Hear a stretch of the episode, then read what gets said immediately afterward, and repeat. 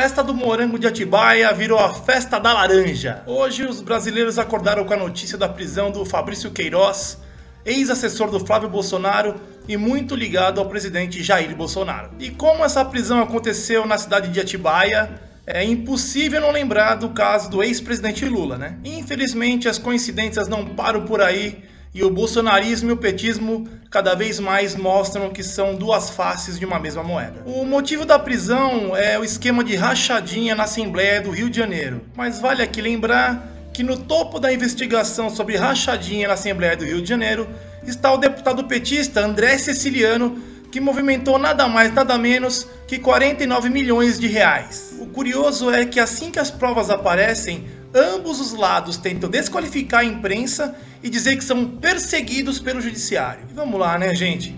A desculpa central é sempre a mesma. Que isso tudo não passa de um golpe. É, pessoal, mas as semelhanças não param por aí.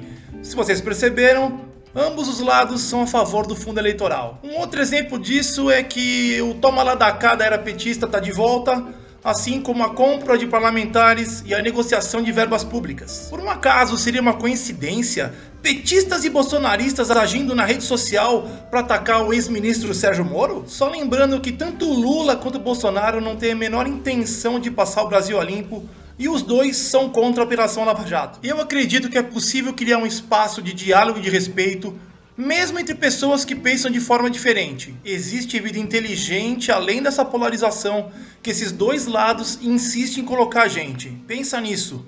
Nós temos problemas muito mais sérios para serem enfrentados, como a pandemia, o desemprego e um Estado inchado e ineficiente. A gente não pode mais perder tempo com esses dois lados, que já mostraram que não vieram para melhorar a vida das pessoas. É hora do equilíbrio.